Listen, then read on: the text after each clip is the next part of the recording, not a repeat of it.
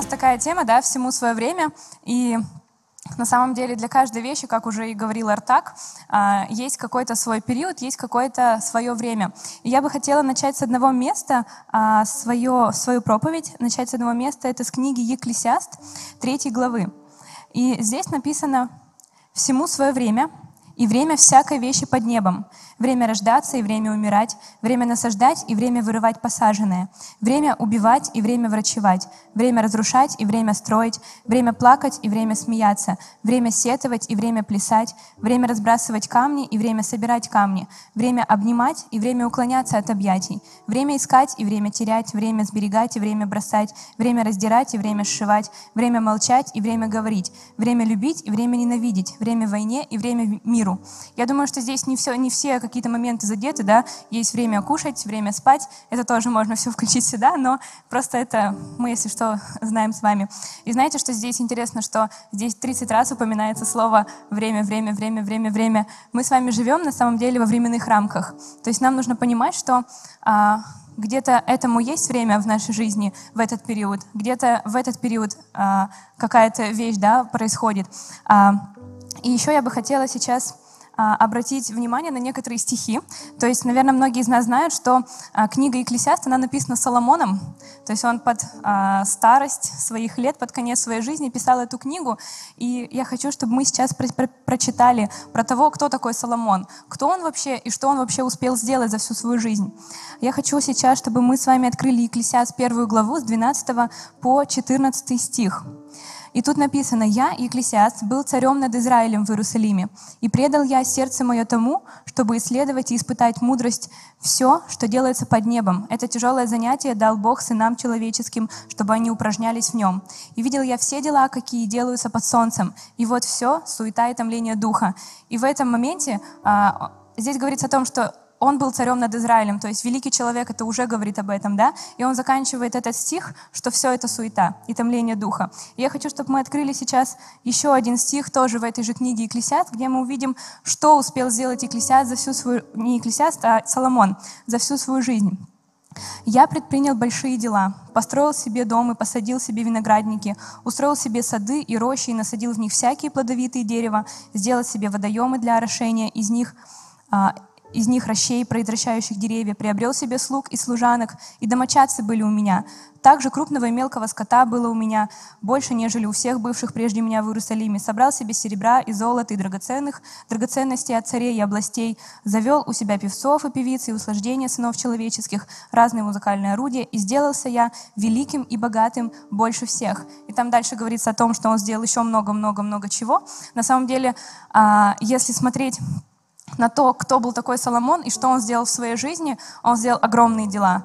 Он был на, том, на тот момент, когда он существовал, он был самым великим человеком, он был самым богатым человеком, он достиг самых огромных высот, которые можно было тогда достичь. достичь. И знаете, что самое интересное? Но если вернуться в самый первый стих в этой книге, то можно увидеть такие слова, которые сказал Соломон. Это написано в, во втором стихе. «Суета-сует, все суета». То есть, получается, все, что Соломон делал в своей жизни, все свои какие-то высоты, все свои какие-то награды, все свои огромные достижения, он реально сделал очень многое. Он достиг огромных высот. Он говорит, что он здесь самый великий да, человек, и он говорит, что это все суета.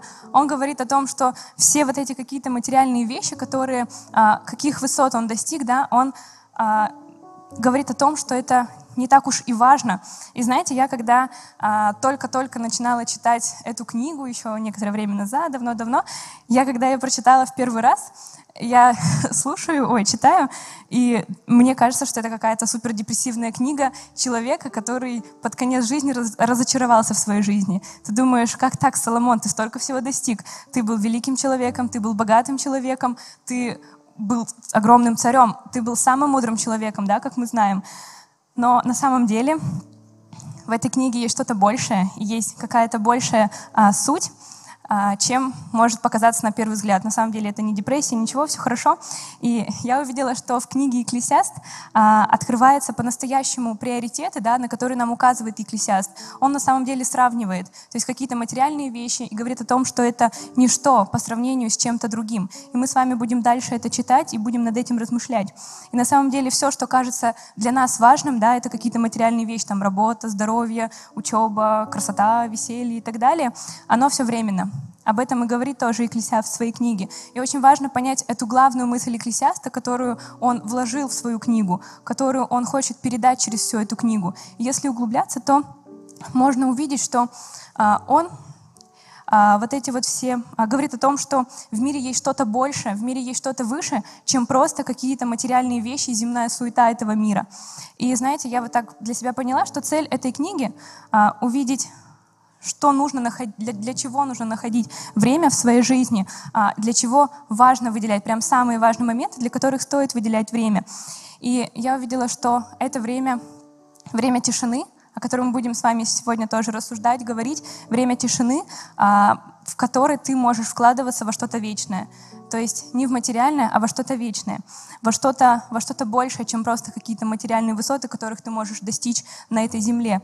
И я вот такая думала, что вот многие, наверное, из нас любят какую-то движуху любят, наверное, а, может быть, это тусить много, быть в какой-то постоянной а, движухе, что-то делать, работать с утра до вечера, может быть, потом сходить на служение вечером, потом пообщаться с друзьями. И, наверное, будет уместно здесь сказать, что у меня нет времени на тайную комнату, у меня нет времени для того, чтобы посидеть сейчас, пообщаться с Богом. И вы, возможно, будете где-то правы, у вас реально нет времени. Но, наверное, просто потому, что приоритеты, они где-то немножечко другие. И я, на самом деле, человек, который очень любит движуху. Я вот прям посижу дома сутки, двое, все, мне нужно куда-то идти, мне нужно что-то делать, мне не нужно сидеть на месте, мне нужна какая-то движуха, какая-то какая суета. Хоть такое слово не очень такое хорошее. И знаете, что все равно самое такое для меня, я поняла, что вроде бы я люблю движуху, вроде бы я люблю какую-то а, такую атмосферу, где ты где-то что-то, что-то делаешь, делаешь, но я понимаю, что а, мне не хватает этого времени тишины. То есть я понимаю, что вот если в день я не побуду в своей тайной комнате, если в день, а, в течение дня я не побуду в этом времени тишины, то все, будет что-то очень не очень. Я это вижу на себе, я вижу, как это отражается на мне, и я понимаю, что это необходимо в первую очередь мне, это необходимо для меня. И находясь вот, да, в какой-то движухе, иногда вот бывает такое, а, под вечер где-нибудь, когда ты понимаешь, что день заканчивается, а ты до сих пор все в какой-то движухе, суете. И бывает такое, да, ведь, наверное, у кого-то, может быть, тот со мной согласится, когда вот бывает прям нон-стоп такое идет, и ты прям до вечера вообще у тебя ни секунды не было присесть. Бывало у кого-то такие дни? Я вижу, что есть тут несколько людей, таких супер, да, активных, движовых. И я вот иногда стою где-нибудь под вечер, либо это может быть какое-то мероприятие, еще где-нибудь. Я прям понимаю, как же я хочу сейчас во время тишины, как же я хочу сейчас в свою тайную комнату, просто потому что это мне надо. Я понимаю, что мне это надо, я понимаю сам смысл и что мне дает эта тайная комната. Я бы хотела сейчас перейти а, к следующей части и поговорить о том, что вообще такое тайная комната? Может, кто-то из вас а, думает, что, может, мне кто-то ключи не выдал от этой комнаты? Может, я не знаю просто, где она находится? Может быть, вообще это что, что это вообще за, то, за такое тайная комната? И на самом деле тайная комната, она может быть любой. Это может быть абсолютно любое место, где тебе будет комфортно, а может быть, именно в этом периоде у тебя нет выбора, тебе приходится сидеть где-нибудь в туалете или в ванной, но это будет твоей тайной комнатой. И Тайная комната на самом деле это место твоего личного общения с Богом и нахождения в Божьем присутствии. То есть это то место, где ты абстрагируешься от суеты этого мира, и ты говоришь, Господь, я сейчас убираю все свои дела, я убираю сейчас всю суету, я откладываю все дела для того, чтобы побыть сейчас в твоем присутствии, потому что я в этом нуждаюсь. И это место для меня такое прям место тишины, когда ты реально можешь прям а, абстрагироваться от, как, от каких-то э, звуков, каких-то людей и еще чего-то. Это реально важно для каждого. Вот это вот время тишины. И я для себя поняла, что от моей тайной комнаты зависит успех моих взаимоотношений с Богом. То есть о том, сколько времени я буду уделять тайной комнате, насколько регулярно я буду туда приходить. От, это, от этого зависит успех моих взаимоотношений с Богом. И кто-то, может быть, из вас думает, где найти эту тайную комнату? Может быть, я живу в общежитии, и у меня нет вообще места, а, где спрятаться. Под кровать, что ли, ну, вроде бы как-то не очень. Мы живем там, может быть, пять человек в одной комнате, и мне вообще негде спрятаться. Может быть, ты думаешь, это для тебя оправдание, но нет. Я недавно разговаривала с одной девчонкой, она говорит, мы когда жили в общежитии, я, говорит, я брала ключи от кладовки, шла в кладовку, пряталась там, и это было моей тайной комнатой. Если ты реально этого хочешь, если ты реально этого захочешь, ты найдешь любое место, которое будет твоей тайной комнатой. Знаете, какая была тайная комната моя? Это была просто обычная ванна. И вначале, когда я приехала сюда, в Пермь, а, мы жили в пятером или в четвером, я даже не помню. Нас, в общем, жило в одной квартире несколько девочек. И я понимала, что постоянно дома кто-то находится, постоянно дома кто-то есть. Я думаю, ну, Господи, ну мне надо это время. Я хочу уединиться где-то. Иногда такой думаешь, да куда мне сейчас пойти, где мне сейчас уединиться? И я выбрала, ладно, хорошо, пусть это будет ванная комната. Неважно, потому что если это время, где ты находишься в атмосфере Божьем, ты даже забываешь о том, что ты находишься именно в ванной комнате. Ты забываешь, что ты прячешься в кладовке, потому что там происходит что-то большее, что-то серьезное, на что ты потом э, смотришь и думаешь, да без разницы, где я буду сидеть, без разницы, в каком именно месте я буду находиться. Поэтому я думаю, что каждый из вас, вы можете реально вот в, своем, в своих обстоятельствах, где вы сейчас находитесь, где вы сейчас э, живете, найти то место, где вы сможете абстрагироваться от суеты всего этого мира и найти это время тишины. И знаете, когда я приходила в тайную комнату, многие думают, что там делать? Почему именно тайная комната? Почему просто в церкви на служении нельзя постоять? На самом деле в тайной комнате все открывается намного иначе.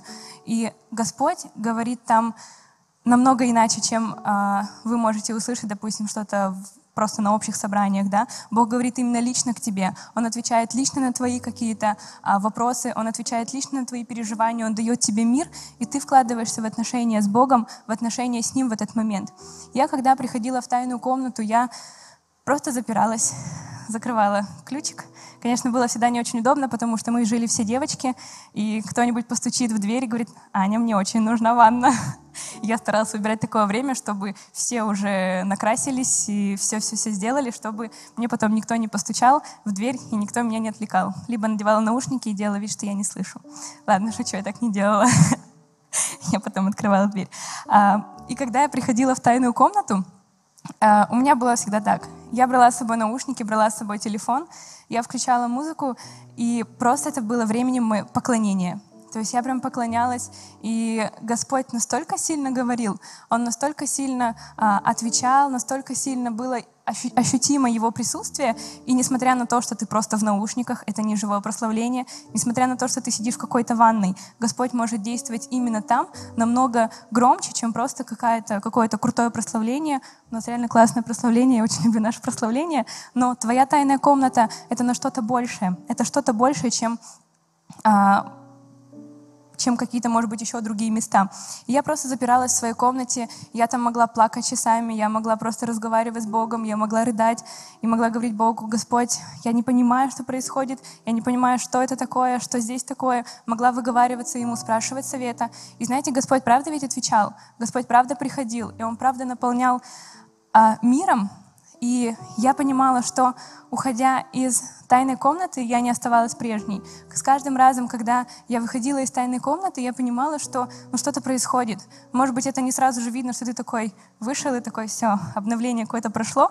Это да, где-то процесс, но с каждым разом, когда ты входишь в тайную комнату и выходишь оттуда, ты уже не будешь прежним.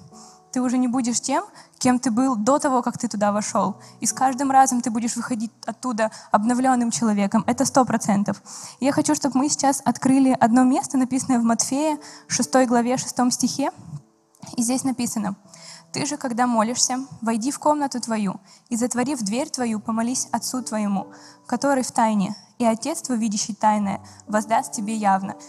И я вот думала, думаю такая, в этом стихе сокрыта такая, такая мысль, такой смысл, что чтобы увидеть что-то явное, тебе нужно, нужно, чтобы Господь увидел твое тайное, увидел твои тайные, а, ну, то, как ты стараешься сам строить отношения с Богом, как ты стараешься сам именно в тайной комнате вкладываться в отношения с Ним. И после этого Он говорит, увидя твое тайное, я воздам тебе явно. Иногда мы думаем, а где этот какой-нибудь там гром с неба, а где там, почему Господь мне не отвечает, а может быть все в том, дело в том, что тайная комната, может быть, где-то хромает.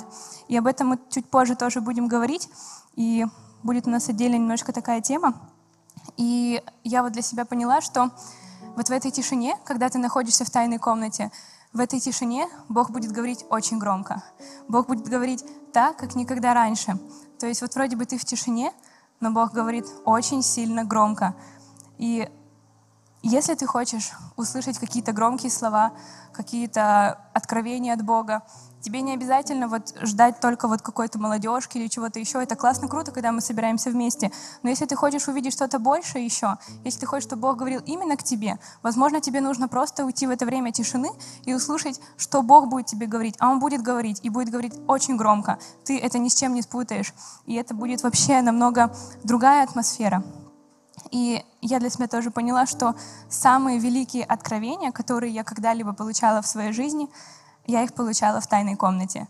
Это было в тайной комнате, когда я уединялась, когда я закрывалась, когда я включала поклонение, находилась в тишине, разговаривала с Богом, и тогда Господь какие-то великие вещи открывал, какие-то моменты говорил. То, что я нигде, может быть, не могла бы услышать, а именно в тайной комнате Господь говорил так громко, и вот такие вот самые великие откровения.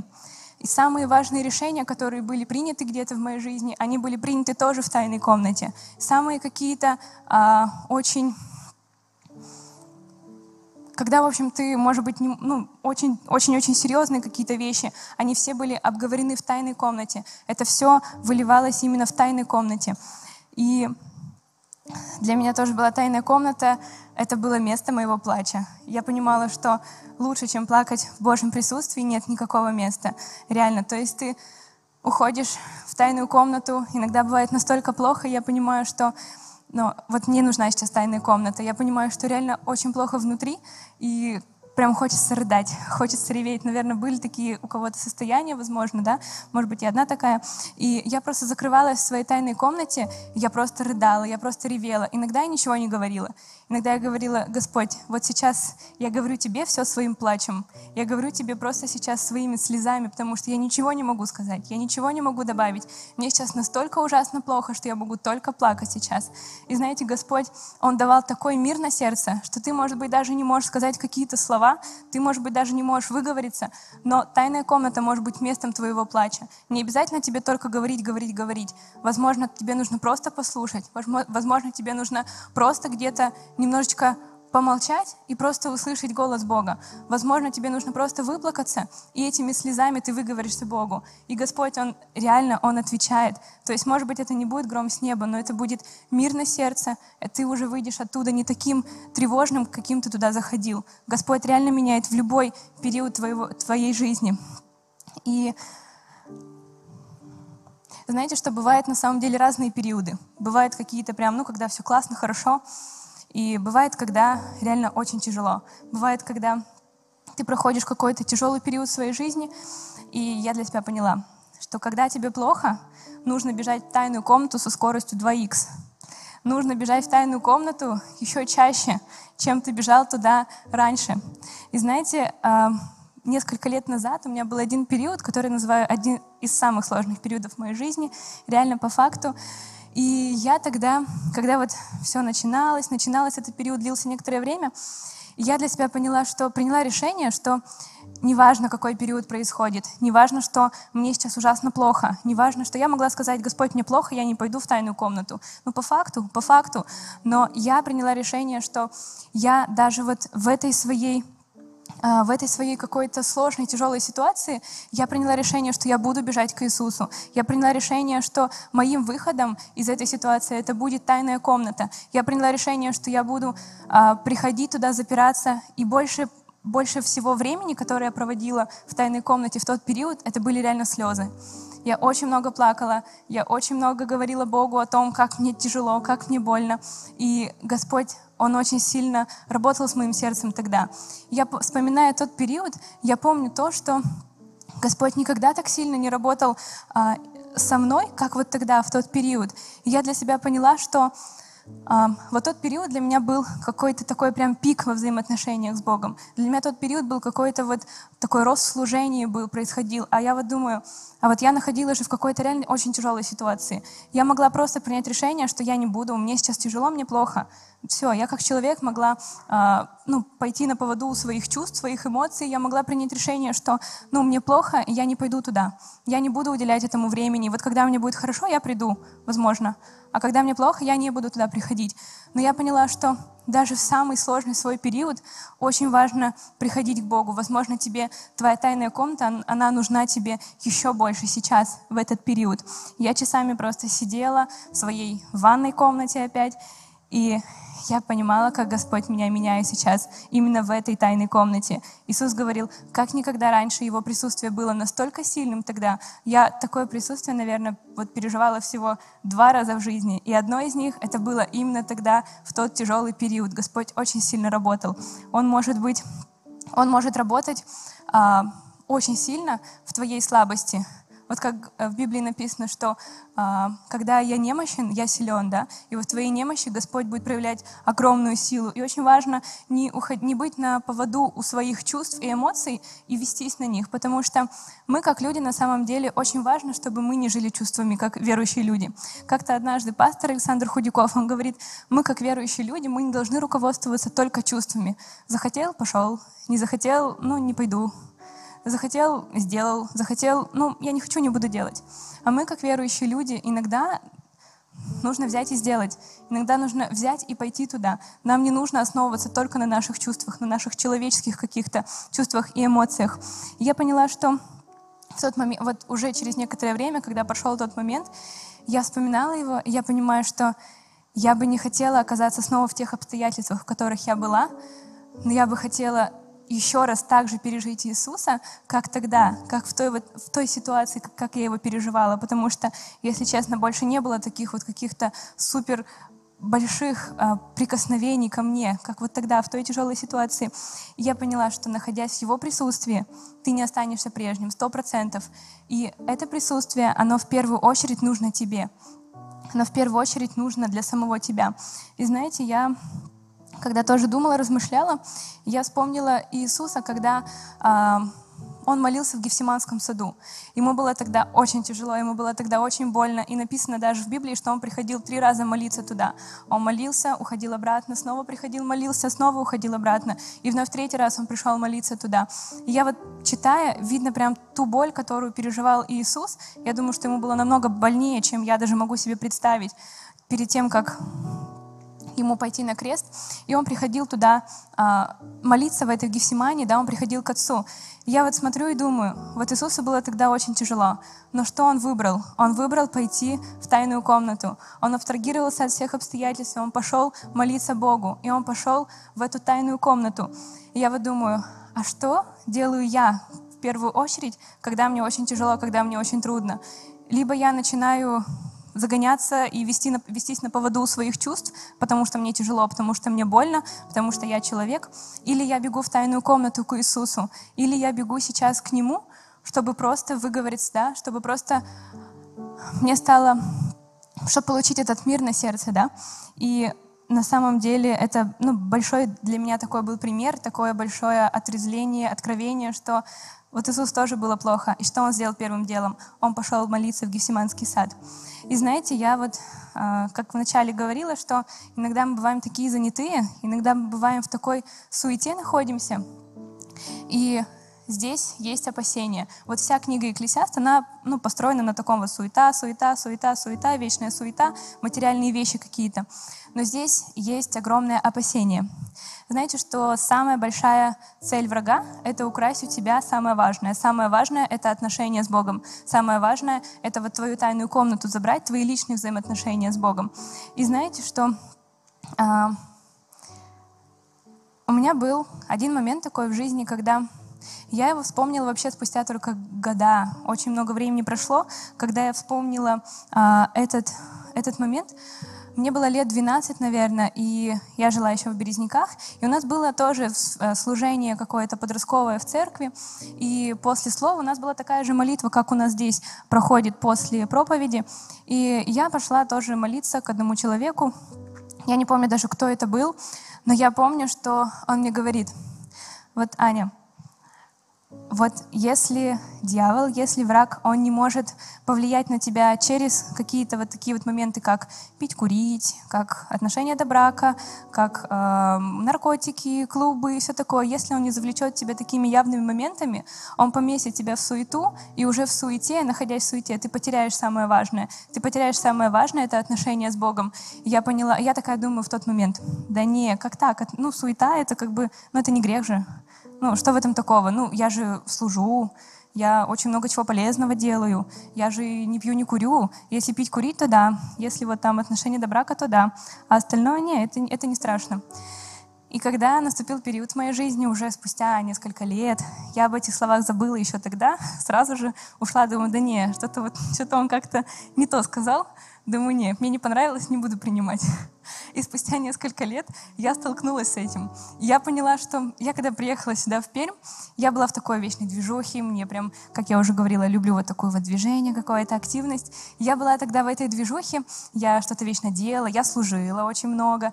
я такая думаю, ну нет, служить же это, это, это хорошо, в этом ничего плохого нет. Но я для себя, я потом поймала себя на мысли, что я начинаю, начинаю терять самое важное, это отношение с Богом. Где-то уже приходя домой под ночь, ты уже уставший, ты понимаешь, что не, мне завтра рано вставать снова. Какая тайная комната, Господь, ну потом, ну не сейчас. Я уходила спать, все, ложилась, проходит несколько дней, и ты понимаешь, я понимаю, что уже тайной комнаты нет, как тогда раньше нет вот того времени, времени тишины. То есть эта суета она начала поглощать меня. И я вспомнила те слова, когда мне кто-то однажды сказал давным-давно, когда я еще была подростком, что, возможно, дьявол, он может повлиять на тебя через вот эту суету. То есть он может поместить тебя в ту какую-то активность, может быть, она тебе будет даже казаться какой-то хорошей, служить, но реально же классно служить. И я не говорю сейчас о том, что это не нужно делать, немножечко о другом, что когда а твоим приоритетом становится только движуха какая-то и суета, и когда в твоей движухе, в твоей суете у тебя уже нет времени на личные отношения с Богом, то это очень важный звоночек в твоей жизни. Это очень важный звоночек, который говорит тебе о том, что что-то сейчас не так, что что-то нужно менять сейчас в твоей жизни, что нужно посмотреть немножко, переосмыслить, что твои приоритеты, они, возможно, сейчас сдвинулись или поменялись местами. И и я поняла, что в тот момент, когда я начала терять эти личные взаимоотношения с Богом, я начала терять а, вот эту вот вот эту вот ценность именно общения личного с Богом. И я поняла, что я стала уязвимой. Я стала уязвимой, когда э, вот дьявол очень хитро поступает. Он реально очень хитрый. Вот иногда ты думаешь, да не, как это так-то? Нет, вот только вот это, вот это может, да, сработает, а остальное нет. А дьявол такой хитрый, он знает тебя, он знает, через какую сторону нужно зайти, чтобы повлиять на тебя. Да, мое слабое место было тогда вот эта движуха, суета. И я понимала, я поймала себя на мысли, слава Богу, вовремя как-то Дух Святой обличал, что, Аня, что-то не так, что-то не то сейчас. И я стала время в тот момент. То есть постепенно, суетой, а, у меня стали теряться личные взаимоотношения с Богом где-то. Я понимала, что что-то происходит не то. И потом, уже спустя время, когда, а, когда, когда начали теряться взаимоотношения с Богом, и происходили, может быть, какие-то тяжелые моменты, где э, было уже непросто, где-то уже ты понимаешь, что что-то вот, ну, тяжелые какие-то периоды наступали, и я понимала, что ну, где-то мне с ними уже сложнее справляться, чем раньше. И почему? Потому что у тебя нет уже такого стержня, который был раньше. У тебя уже нет того, что было раньше. Потому что дьявол, он вот таким способом начал забирать у тебя личные взаимоотношения. И когда ты теряешь их, ты теряешь потом хватку и теряешь потом а, способность где-то а, отвечать, да, а, отвечать а, врагу, когда у тебя какие-то сложные периоды начинаются. То есть ты уже теряешь вот эту вот силу какую-то, когда тебе становится реально уже, ну, это нужно, и ты понимаешь, что а ведь реально я попал. И ты начинаешь понимать, что насколько важно было это тогда. И ты понимаешь, что вот эта вся суета-суета, но насколько она а, в сравнении с тем, что есть что-то больше этой суеты, такая вот прям становится менее значимой, и ты понимаешь, что ну, это, это всего лишь какие-то ну, дела, дела, дела, если ты вкладываешься в материальное. А когда ты понимаешь, что это становится а, на первом месте в твоей жизни, ну, нужно, наверное, реально что-то подумать и, может быть, бежать в тайную комнату прямо сейчас, чтобы это не было таким, что, ну, когда-нибудь потом, ну, потом, потом, когда будет время. Если ты будешь так думать сейчас, этого времени не будет. Если ты сейчас не поймешь, что, да, может быть, я нахожусь сейчас в этом периоде, когда а, я где-то начал терять лишние взаимоотношения с Богом. Может быть, какая-то суета, она поглотила когда-то тебя, и ты потом привык уже к этой суете, и ты уже привык к тому, что личной комнаты у тебя стало намного меньше, но это не означает, что это так должно быть, это не означает, что это нормально. Тайная комната — это вот как еда, да, на каждый день. То есть мы с вами не можем не попитаться, мы с вами не можем не поспать, мы с вами не можем сделать какие-то а, вещи ежедневно, но иногда мы позволяем тайной комнате, а, ну, мимо вот так вот ее оставить, куда-нибудь откинуть. И я для себя сделала такую вот пометочку, что не недооценивай силу суеты. То есть иногда это кажется каким-то таким, ну, нет, это же не грех. В Библии нет такого закона. В Библии нет такой заповеди, что суета — это грех. Но не нужно недооценивать силу суеты. И знаете, что а, я вот потом думаю, вот классно, да, добиваться каких-то успехов, классно а, строить планы, ставить цели, достигать их, достигать еще больше достигать еще больше. Но что вот это вот по сравнению с вечным? Что вот это по сравнению с тем, что есть вот что-то больше над материальным. И стоит ли оно того, чтобы вкладываться в него приоритетнее, чем вкладываться в вечное. И я вот такая думаю, а если вот я вот сейчас в данный момент потеряю все, вот потеряю все материальное, все, что у меня есть, что я из себя буду представлять? Будет ли у меня эти отношения с Богом? Будет ли у меня вот этот вот стержень? Будет ли у меня тайная комната? И это, наверное, такой риторический вопрос, над которым вам нужно да, задуматься самим, и вы знаете, Соломон, он был таким человеком. Он был таким человеком, который э, достиг всего в этой жизни. И для меня было самое интересное, что именно такой человек, который достиг огромных высот в жизни, он пишет такие слова, что суета, все, все это суета. Все это, ребят, ну, ни, ничто по сравнению с вечным, ничто по сравнению с чем-то больше, чем материальные какие-то вещи. И я бы хотела, чтобы каждый из нас, каждый из нас кто здесь находится, да, кто сейчас слышит, слушает, чтобы мы достигали высот в отношениях с Ним, чтобы мы достигали высот, но вкладываясь в отношения с Ним, в личное время, в личное общение с Богом, в тайную комнату нашу. нашу. И знаете, я вспомнила сразу один пример из Библии, это история Марфы и Марии. И, наверное, кто-то помнит, да, эту историю. Это написано в Луки 10 главе, с 38 по 42 стих. И давайте мы с вами прочитаем. В продолжении пути их пришел он в одно селение, пришел Иисус. Здесь женщина именем Марфа приняла его в дом свой. У нее была сестра именем Мария, которая села у ног, у ног Иисуса и слушала слово его. Марфа же заботилась о большем угощении и, подойдя, сказала, «Господи, или тебе нужды нет, что сестра моя одну меня оставила служить? Скажи ей, чтобы она помогла мне». Иисус же сказал ей в ответ, «Марфа, Марфа, ты заботишься и суетишься о многом, а одно только нужно — Мария же избрала благую часть, которая не отнимется у нее.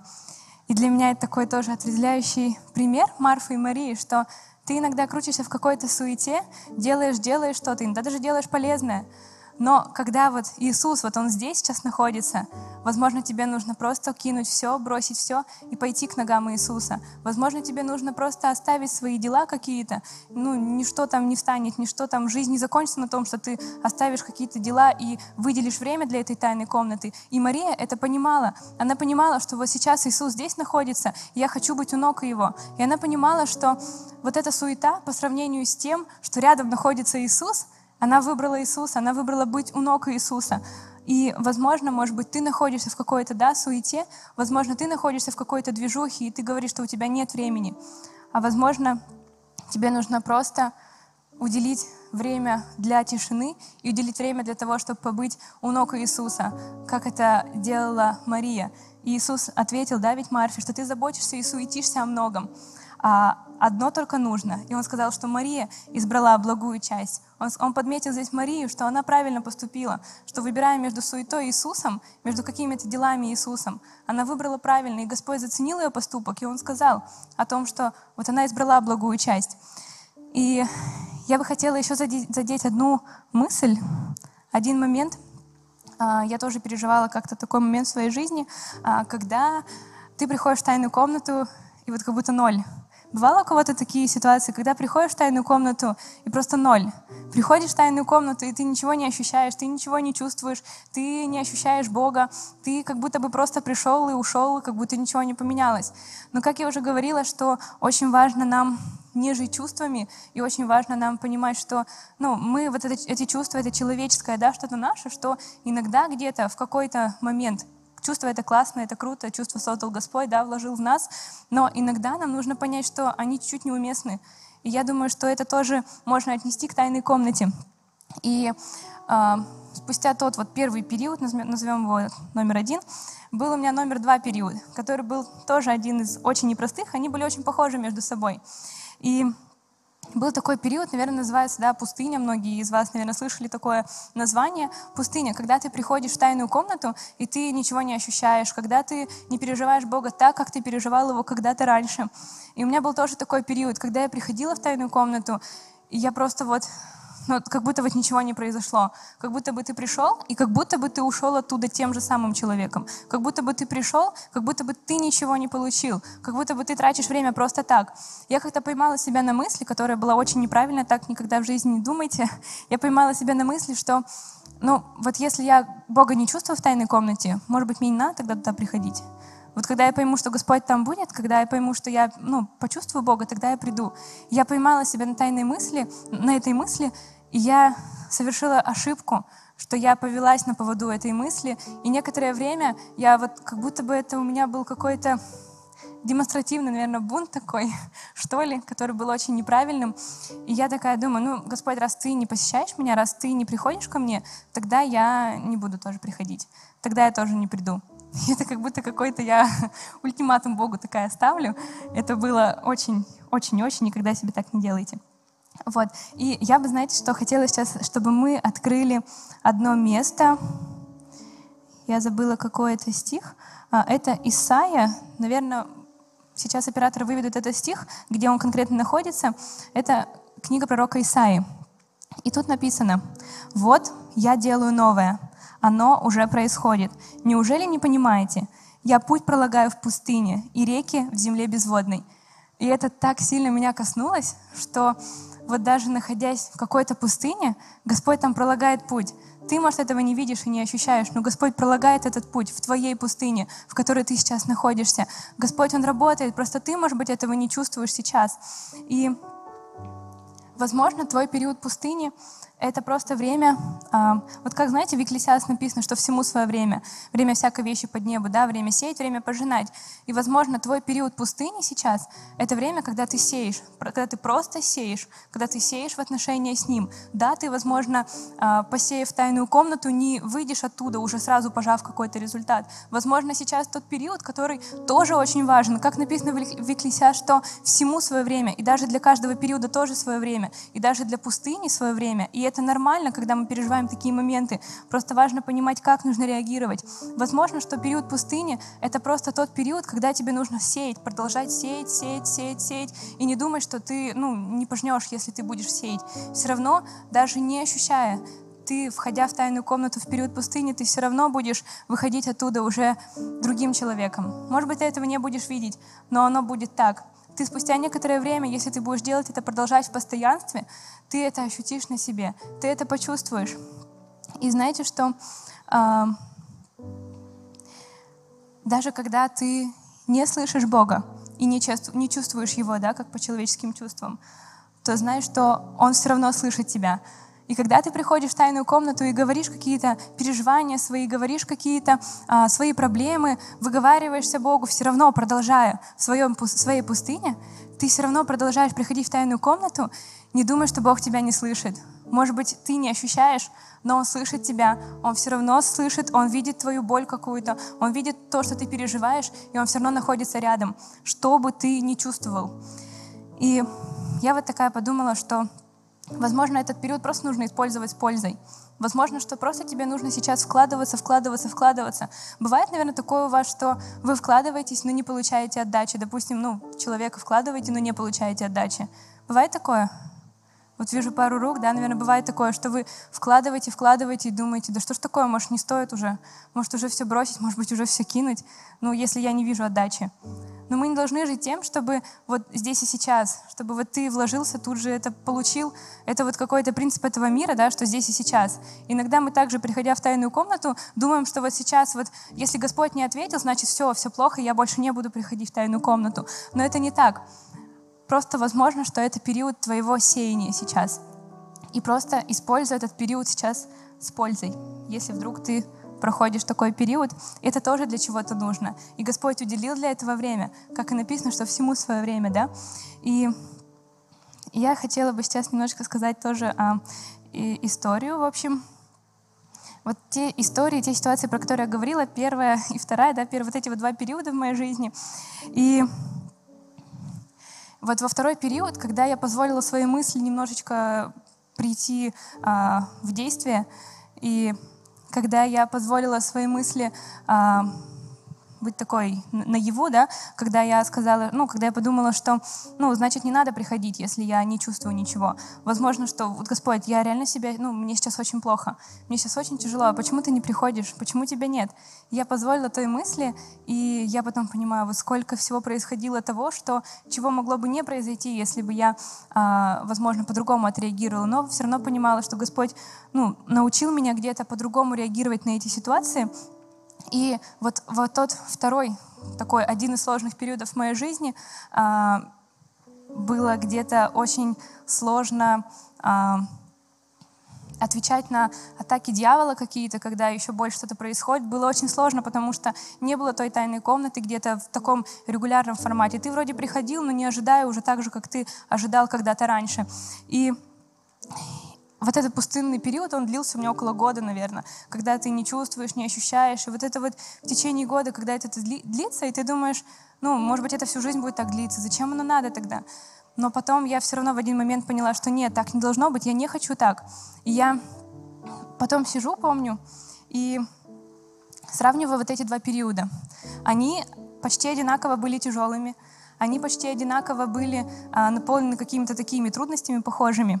И я вспоминала, что итог у них немножечко был разный. Я вот думала, а в чем, в чем прикол, в чем секрет, почему так?